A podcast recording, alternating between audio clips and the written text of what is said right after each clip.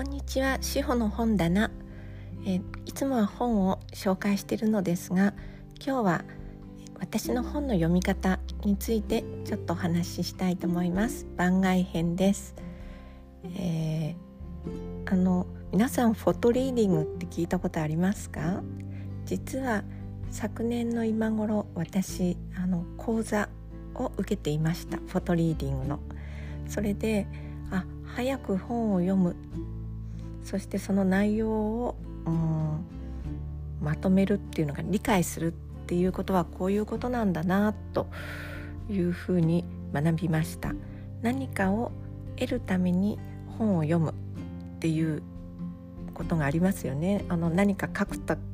えー、執筆するための資料としてとか自分がこの本からこう得たいものがある。でそういう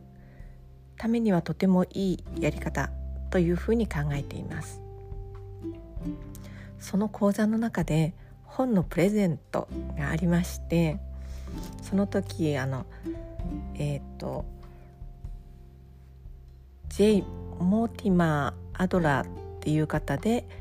が書いた「本を読む本」日本語の翻訳が富山茂彦さんです。でその本をたまたまあの当たりまして講座の方からいただきました文庫本の小さな本ですけれども、えー、っとこの本にさまざまな本の読み方が書いてあってうん全くそのフォトリーディングとリンクする部分が多かったんですよね。内容を把握するためにこう作者と対話をするように読もうとかうんえっ、と質問を考えるなんていうところはとてもマッチしていました。でそれから、まあ、早く読むっていうことよりも内容を理解したい時にあんまり不必要な時間をかけるっていうことをしなくなりました。もともと,、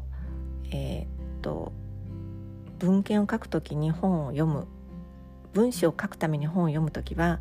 たくさんの本の中から自分が必要なところだけ抜き書きするような抜き書きというか抜き一部を読むようなやり方をしていたので私にはとてもあのすんなり納得できる読み方です。でも本の読み方ってもう一つあると思うんです。あくまでも楽しみとして読む。私の場合小説や一部のコミックがそうなんですけれどもストーリーを、まあ、最最後が分かっちゃうとつまらないっていうこともありますがそのまるでそこの中に入り込んだように読むというか主人公になり代わってドキドキしたり、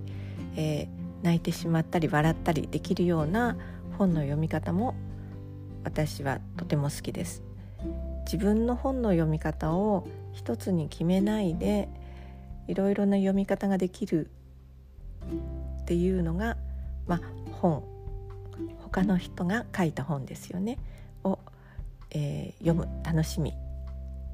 そして、えーと、と本を読む価値というふうに考えています。